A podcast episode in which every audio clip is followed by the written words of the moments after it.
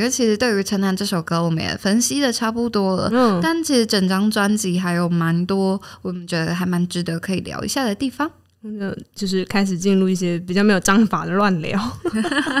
就是，哎，你有发现这张专辑它里面有很多串场的音乐，然后有时候会有一些旋律，然后跟环境音串在一起，然后。像是第一段的时候，好像有嗯呃什么欢迎搭乘首都客运，就是哎、我就是会搭首都客运的那个人哦。他说哇，他说首都客运，我自己那个印象就涌出来。然后也有一些列车前进的声音啊，捷运站关门的声音，然后是可能小贩叫卖的声音啊，试穿，然后有可能听起来有些是传统市场，然后有些是那种可能比较像西门町这种繁华的比较繁华街市的声音，就觉得哦。他把这个环境串起来，然后再很巧妙的接近他的可能是前奏啊，或者是他的歌曲里面，就觉得，这招还蛮酷的。就是他整体的专辑的概念其实是很明确的，会让你有一种回到台北的城市的感觉。所以我就说我在花莲想念台北的时候，我就会把它播出来，我就会去听那个啊公车的声音，然后捷运的声音。我觉得他的歌你是很可以感受到那种。嗯，在城市用不同种交通工具移动的感觉。哦，我发现他好像就是在开往三重的慢车里面，他蛮常点到那个地名，像是三重啊、民权西路、民权西路，嗯、对，南京东路、台北一零一这边。你觉得就是这些这些路名对于振兴来说有怎么样子的意义吗？我觉得他把那些地名点起来，对我自己来说啊，就是这样子的这种地名大点点名，对我想念台北的时候，很像是一种，就说，哎、对，有哪些地方，然后我可能就是听到这个名字，我就会想到那个画面。像像我自己，就是我住在新庄嘛，然后我的旁边其实是三重，那我很多的公车啊路线，其实后面也都是会往三重的，所以可能我搭的车就是往三重方向，所以我其实跟三重这边是很熟悉的。然后我高中的时候。是在民权西路附近读高中，所以听到有人这样唱“车子开往民权西路”，我真是哇，就是起鸡皮疙瘩，就觉得天哪！我居然在这边重新遇到我的就是高中回忆，这样就觉得很浪漫嘛，就 很好玩。浪漫这个词不断出现第二次了，对。那但是我同时也想到说，哎、欸，他为什么要把地名点出来？然后。他在开往三重的慢车，其实他有一句歌词，他说开过一条陌生的河。然后我说，诶，陌生会不会就是因为他对这些地方是陌生的，所以他必须要用地名来指认他？像是城南，他的家乡，他就不需要讲说是哪个城，然后哪个城的南方，他只要说城南，他自己就知道，因为那就是他最熟悉的地方，他不需要去指认他的地名。但是对于来到台北读研究所的振兴来说，这些地名都是他很新才认识的地方，他必须要用地名来标示他，不然他会因为。资讯量太庞大，他会无法去记住所有的特征。他必须要用哦，这个地方就是民权西路，这个地方就是三重，他必须要这样来标示指认它，不然的话他可能会 overwhelming 这样子。那同时在开往三重慢车最后还有提到说，不知道哪一站该停车。那这其实就是点出了一个来到陌生的地方的人的一种焦虑、焦心感，就是你其实不确定你自己到底在哪里，尤其是你搭一个可能。不熟悉的公车路线的时候，其实你应该会，你应该有这样子的状况，就是哦，我刚来台北的时候，都会一直就哦哦，我下一站要到呃到捷运动物园站，然后捷运动物园站，然后就要在心里面一直默背捷运动物园站，然后狂盯着那个呃下一站什么什么站的那个厅，然后跟那个 LED 灯，然后你会一直努力的从。户外面的风景去找寻，说：“哎、欸，这是动物园吗？对，这是捷运站吗？” 有一个有一个会一直想要看那个路名，呃，看那个 LED 灯的原因，是因为外面的风景都无从辨识。对，你很陌生的话，其实你无从辨识的。对，嗯、所以我只能依靠一些很客观的名称下去判断我自己的位置在哪里。对，或者是狂看那个公车 App，我现在是在哪一站？没错，有时候太延迟就会生气，又被公车骗了。对，就觉得。啊，不知道哪一站该停车，以及这种把地名全部点出来的做法，其实有点像是因为你对它是陌生的，所以你必须要从它的名字来标示它，然后也有点像是你在公车上面看着啊，这一站是什么什么，然后下一站是什么什么，然后你很不确定是是，你当然知道你哪一站该停车，在公车上面的时候，但是你不知道那是哪里，你只能用那个地名去指称它。但同时不知道哪一站该停车，好像又变成是你的人生，你不知道你的方向在哪里，那你不知道在什么时候该上车比较好，下车比较好，你不知道，你不确定怎么做才是最好的，那种茫然的感觉，其实就很像你在一个全新来到的地方，然后搭着陌生的公车路线的那个感受。哎、欸，它其实环境音里面也有捷运的声音呢。然后，哎，讲到这个，我会很想要讲一下我我之前跟我的朋友一起讨论的一个很神秘的观点，就是你有觉得公车的空间感、移动感跟捷运是不一样的这件事吗？哦，怎么说？就是公车在移动的时候会比较踏实嘛，就是你会比较能够知道你现在在哪里，虽然你不知道你在哪里，但是你至少知道说，哦，我现在从一个公园。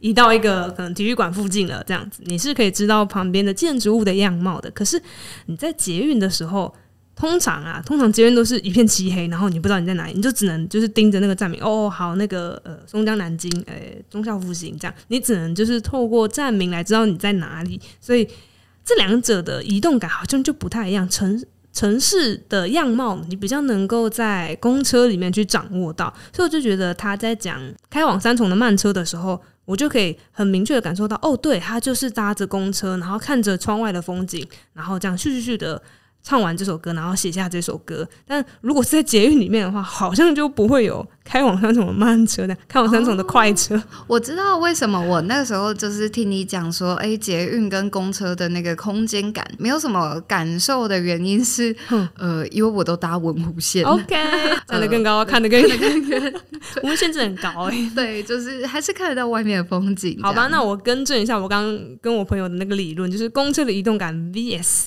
这个捷运的移动感，仅限于捷运的部分，仅限于。环状线以外，然后文湖线以外，还有机捷哦，机捷啊，对，还有出了民权西路之后的往北的淡水线。哇，你很厉害！你怎么这么就是？你怎么这么知道这些捷运站在？因为我是混民权西路附近的。好，没有没有，不是不是，因为我以前有就是走在那边过，就是想说我从圆山过来，不是啊，就是从圆山往民权西路的方向就往南走。然后我说，哎、欸，我好想要知道那个。捷运进到地底到底是长什么样子？因为我们会在那边就是很白痴说，哇，我们现在云霄飞车要往外冲出地面了，哇，不愧是就是可爱的高中青春年华，就是超蠢这样子。然后我们想说啊，我想要用我的双眼见证一下，就是它那个往下钻下去到底是长什么样子。我就很期待可以看到一些什么垂直的这样子，送往往溜滑梯之类的东西，结果没有，它的坡度非常的和缓，它就是慢慢的这样子。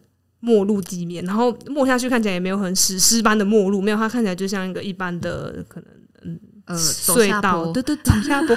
那我就觉得啊，怎么看起来这么无聊？就是非常这个探员之旅非常的失望。大家有空可以去搭一下那一段，嗯，对，感受一下云霄飞车的感觉。对，没有没有云霄飞车的感觉，只有那种啊破土而出的感觉。啊，说到这个，哎、欸，会不会差太远？但我还是很想分享说，说我之前搭文湖线的时候，都很喜欢搭在第一节车厢。哎、欸，我很喜欢，就是坐在第一节车厢往外面看，就真的有一种云霄飞车的感觉，就是就会看着那个那个前面的风景，好像一直往你这边冲过来的那那种快感。对，就是很很推荐大家可以去搭一下文湖线的第一节车厢，尤其是可以让小朋友坐在那里，他们就会很快乐，因为尖叫。不会不会不会不会，然后就会看着外面，哇！你看外面要到动物园了，这样哦，的确的感觉往那边去都是一个很快乐的路线呢。没错没错，但如果是要去动物园大学上课的话，好像是另外一个心情，还是很快乐，或者是去那边上班呢？嗯，不一样的心情。每次去到那边就转车，怎么有人偷抱怨？你就不要被同事听到。好的，但是我觉得就是在里面应该有一首歌你会特别的有感觉吧？哪首？就是那个啊，风吹过罗斯福路。嗯，风吹过罗斯福路，哪错？那它就是二零一零年间的木棉道。什么意思？啊、什么意思？罗斯福路就是那一段，它是种木棉花的，就某一段是种木棉花的，某知名大学附近种木棉花的。然后就在想说，每次讲到罗斯福路的时候，我就会想到《木棉道》这首歌。诶、欸，我不知道他那个《木棉道》那首歌是不是有取用罗斯福路的意象啊？但我自己对我自己来说，《木棉道》就是罗斯福路那边。风吹过罗斯福，的确，那个时候听的时候讲说，哇，又有人直接把地名 Q 出来了，他直接唱罗斯福路。你们学校真的是各种有人有人写那那个那个叫什么？哎，那个不是邮地区号，那个是什么？一二吗？对，一二网域啊，对啦，网域，对对对，那个网域都连网域都有人写，然后花也有人写，然后路路也有人写。对啊，你们学校真的是各种写，奇怪的。然后哦，你有听过木棉花掉下来的声音吗？我只知道木棉花打到人很痛。哦、天哪，就，差不多是那种感觉。我有一次就是走出那个捷运站，然后就看到木棉花哇，准备要掉下来了的感觉，然后掉下来没有？它掉下来速度就是蛮快的，就是砰，可能重力加速度把它掉下来就对，就是刚刚那样砰，掉下来声音好粗鲁，有一种仙女坠落人间的感觉，啪！就是它不是林黛玉型的，它可能就是贵妃型的哦，就是比较有重、嗯、重重量。自己收一下，就不可以乱讲话。质量对，别呃质质量比较重，所以下降的这个加速度呢，就会让它速度更快，所以才让它声音变得更大。哦，我这个有讲错吗？我这个有讲错吗？我也不知道。等下又又有一个 系的人要来骂我，就是 乱讲话。我以前的那个高中物理啊，国中理化老师要哭了，对他们都在流眼泪。但我在听伤心的罗斯福，哦，真的诶，他们光是听到你这样讲罗斯福路都哭了。但我自己在听这首歌的时候，我就觉得这首歌好像在写一对分开的恋人哦。是它里面的歌词，你看，看他说到什么，嗯、呃，伤心的罗斯福路也不是不满足，青春多风起云涌，看起来于事无补。如果你还有贪图，晚风会给给你给你，给你归宿，时间会往前飞，我们都会被祝福。然后到最后，他说到风吹过向远方，思念唯一的去处，就是好像他还是很思念这个人。嗯，可是，在罗斯福路这边是他们分离的地方，这样的感觉啦。哦一段校园恋爱，对啊，不觉得写的真好吗？结果人家根本没这个意思，他可能跟他的那个现象学分手了之类的。现象学哦，讲到现象学哦，真的不得不说，有一首歌真的真的是很爱我，我就听不懂他在唱什么。就现象学，对，就是现象学。嗯，我我就是有很多很很困惑的歌词，但是我还是觉得这整首歌带给我的感觉是很。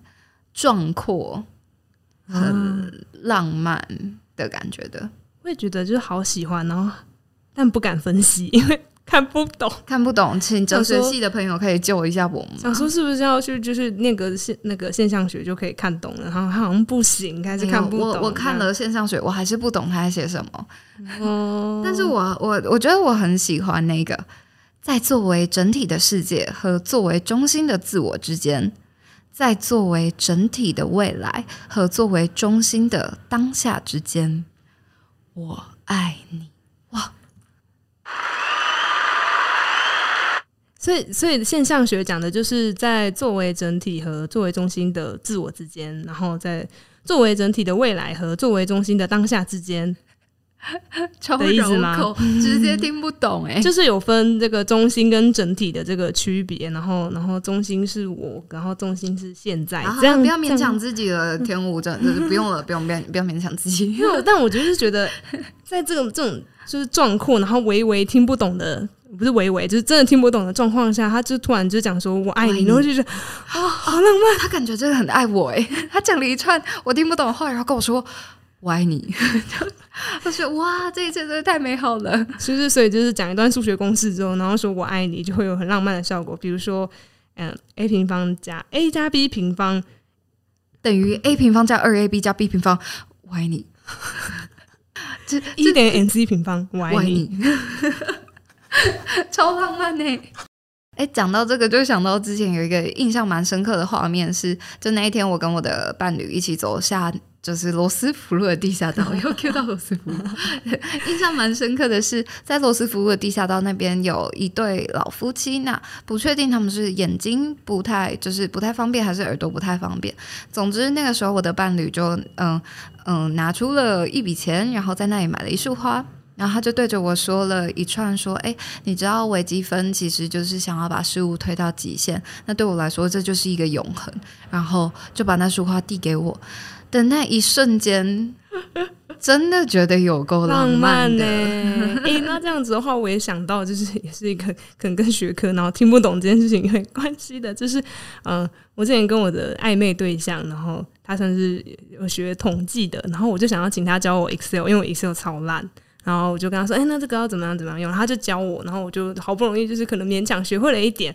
然后我就就有点气馁的跟他说：“，我觉得就是我都看不懂，就是统计表在干嘛，我觉得我很废这样子。”然后他就说：“没关系啊，他说每个人都会有就是自己擅长的东西啊，就是就像你看不懂我的统计图表，可是我也看不懂你写的诗一样。”然后我就说：“可是我没有想要看懂你的统计图表啊。”他就说：“哦。”可恶，我没办法说，我不想要看懂你的诗这句话。天哪，我觉得这句话未免也太浪漫了吧！就是我好像没有办法拒绝去理解你写出来的东西这件事。哦，对。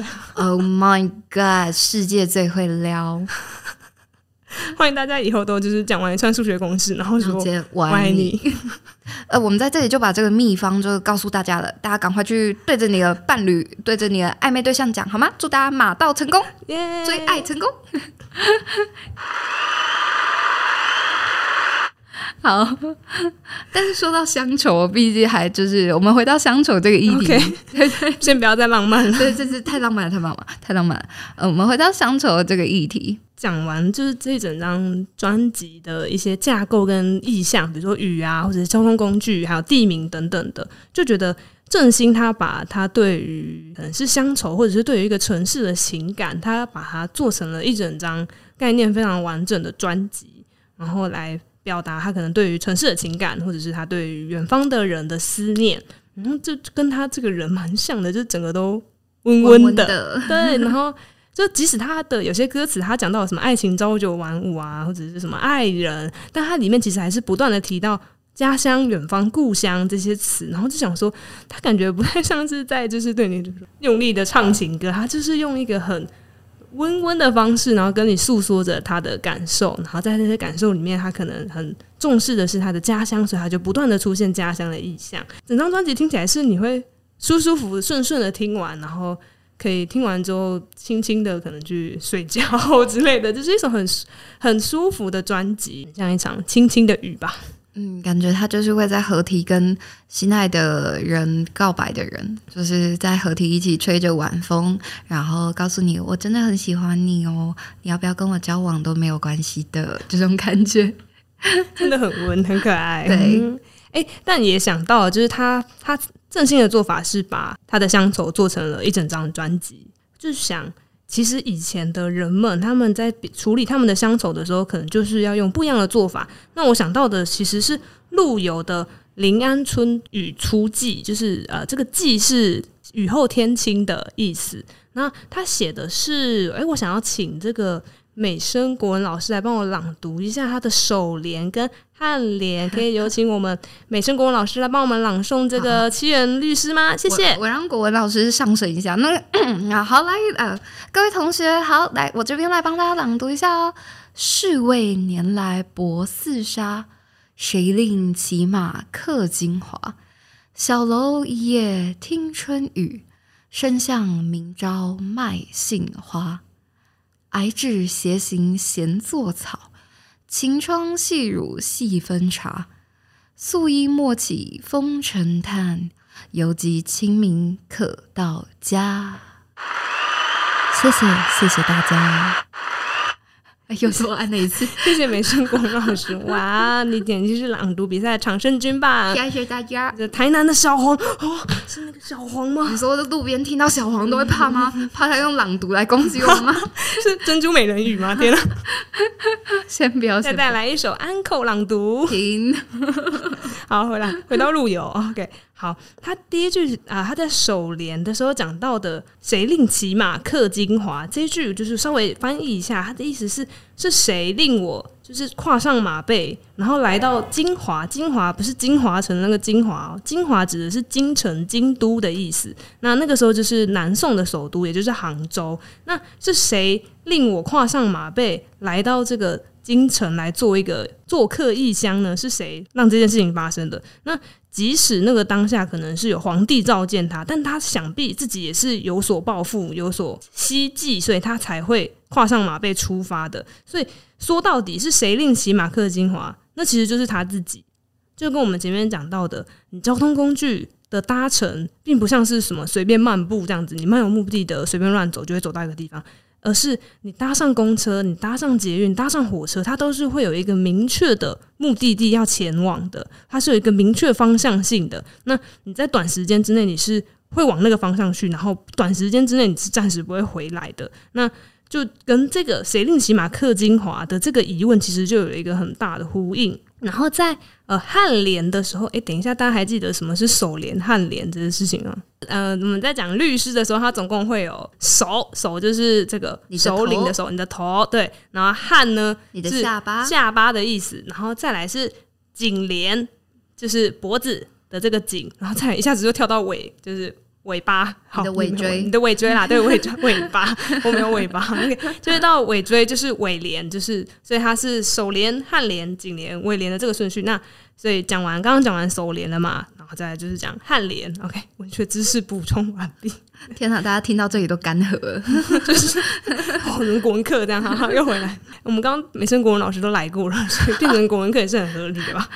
好，然后他就讲到呃，小楼一夜听春雨，然后生向明朝卖杏花。这边我想到的是他郑兴的专辑里面，我们刚好讲到还有环境音嘛，然后陆游的做法就是他把他听到的声音，然后记录下来。他为什么会小楼一夜听春雨呢？你觉得为什么？还听到明天早上卖花的小朋友都出来，卖花小姐，因为没有人跟他一起待在楼上听，嗯嗯嗯，他只能在在，他只能在那里听一整夜。哦，所以就是他他很孤单，没错，他自己一个人，然后他失眠了，所以他只能听着这个春雨，数着这个滴答声，直到天明，滴答滴，不 抱抱抱歉，我太尴尬了，好，然后而且还有一个很有趣的呼应是，就是郑兴的应该是。爱情朝九晚五，它里面有一句歌词，它有讲到说，呃，人群中站着一个卖花的姑娘，然后我就觉得哇哦，这个真是太可爱的巧合了。但也许是我自己蓝色窗帘这样，好，然后就觉得他提到这件事情，就是他明明就是在就是想说啊，我现在是做客异乡的一个游子，那为什么他要去记这种繁琐的，像是环境一般的东西呢？他为什么要去记卖花的声音？他只是为了要押韵吗？好，可能是哦，讲出来了，大家都只是为了要押韵而已啊，写个景就是为了押韵啊，没有啊，我对我来说是在你那个情感的当下，那你附近的那周遭的那一些可能很细琐的呃声音啊、色彩，可能都是你可以重回那个当下的一个钥匙。就是像我在想念台北的时候，我可能听到那个公车的声音。我那个时候其实我要下花莲之前，我录一段我搭公车的环境音，我就录那个什么开门啊、上下车、大家刷卡、逼卡的那个声音，我就把它录起来，好像是等等着我自己未来可能想念台北的声音的时候，我要把它播出来吧。所以在想说，这样子卖花的声音，这个环境音的串场，这种枝微末节的细节，也许就是你重回那个当下所需要的一个很关键的钥匙。嗯。所以就觉得，哎、这个环境音的呼应好像也蛮不错的哦。那再来是进到颈联的部分，好，颈联部分这边就是看起来比较难懂一点。他说：“矮子斜行闲作草。”矮子的指的是矮小的纸，就是小小张、短短的纸，就是他可能用一些纸的什么背面啊、边材来写写他的写草书，就是他很闲，没事做，lonely 在那边客栈等待。而且还外面下雨。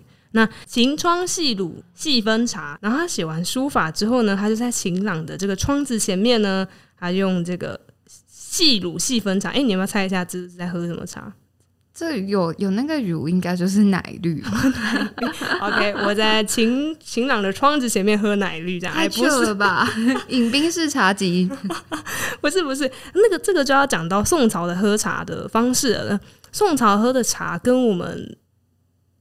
好想要唱爷爷泡的茶，有一种味道叫做家，又 Q 到家 啊！那宋朝泡的茶呢，跟我们现在喝的算其实是明朝之后发展的功夫茶，就是你泡出来的茶汤是这种金黄色或者是呃比较清澈的茶汤。那宋朝泡的茶其实是 宋朝泡的茶其实是像日本现在的抹茶这样子，所以它是会用一个竹子做的叫做呃竹藓的东西，这个藓是。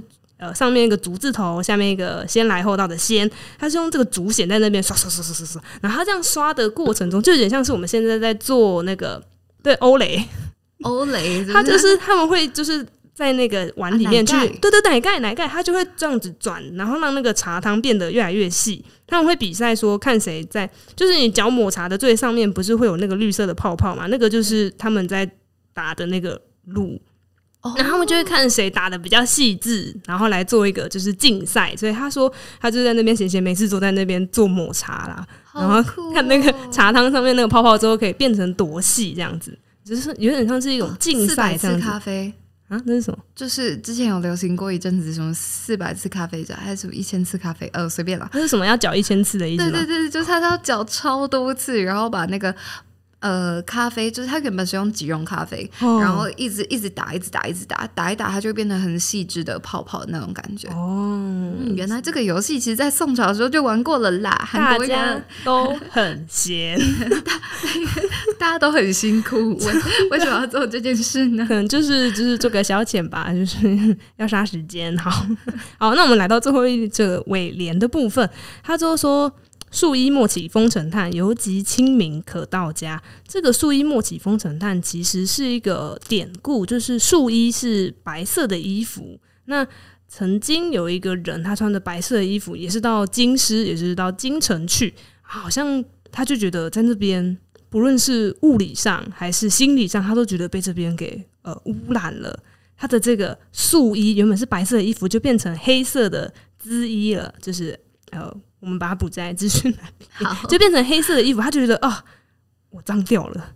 嗯，我好像可能在这个京城里面，跟人情世故里面，可能种种的应对啊，可能渐渐的变成世故的一个人了。可能不再是他原本那个单纯清纯的孩子了。所以他最后一句讲到说，就是其实你也不用去感叹说你做了多大的改变啊，因为。还没有到清，我们这样子继续赶路下去，我们不用到清明节，我就可以回到我的家乡了。就是陆游他把他的这首诗最后停在这里，然后就觉得，其实雨的意象在清明，就是清明节也是一个多雨的季节。那其实宋朝也是在清明的这一段时间来进行，就是差点讲成大扫除，回家扫墓，对，他们也是在那个时候扫墓的，所以就觉得。他这整首诗跟郑兴的这张专辑，我自己读来会有一个在相互呼应的一种感觉。嗯，那就邀请大家，就是接下来年假的时候都可以回到自己的家乡。嗯，那既然就是今天今天一整集我们都在聊乡愁这件事情，那我们就要进到了这个灵魂的叩问。的时间好，就如果是新朋友的话，不要被灵魂的叩问吓到了啊！就每次灵魂叩问都长得不太一样，我会尽量去开发就不同位置发音的感觉，有 产出不同的灵魂。好，拭目以待。而且我对这个音效的免疫度有就是提升。没有在笑喷，打疫苗的。好，那今天的灵魂的叩问呢，其实是谈到乡愁这件事。可能对于天吴来说，会是台北的雨声、公车声；那可能对于振兴来说，会是妈妈的长发，或者是对于我来说，会是那个妈妈的番茄炒蛋。那么对你来说，乡愁可能会是什么东西呢？如果你有想到这个东西的话，邀请你可以运用 email 来跟我们分享哦。然后，呃，在这一集的后面有一个就是 Google 的匿名表单，呃，因为其实我们知道说，呃，现在的听众大部分都是我们自己身边的亲朋好友，然后大家可能会不太好意思直接跟我们说，哦，有哪边可能需要改进。可是我们一直都蛮相信说，有一个人愿意点出我们有什么需要改进的地方，是蛮可以帮助我们进步的。嗯，所以就是邀请听到这里，无论是不是身边的亲朋好友，或者是你只是想要听听看这里这里在讲什么的人。嗯，都邀请你可以填写那个回馈，然后让我们变得更好。然后，呃，我们可以下一次再见，期待可以跟你们一起进步。对，好，那我们今天就到这里啦。文学，哎，文学说，哦，怎么结尾？太久没有录音了。哦，文学手摇饮喝完啦，是这样吗？我们上次讲了什么？因为我们就直接说拜拜啦。然后是文学手摇饮喝完了，感觉很好笑，就是 吸光了，吸光了。好吧，那就先这样喽，大家拜拜，拜拜。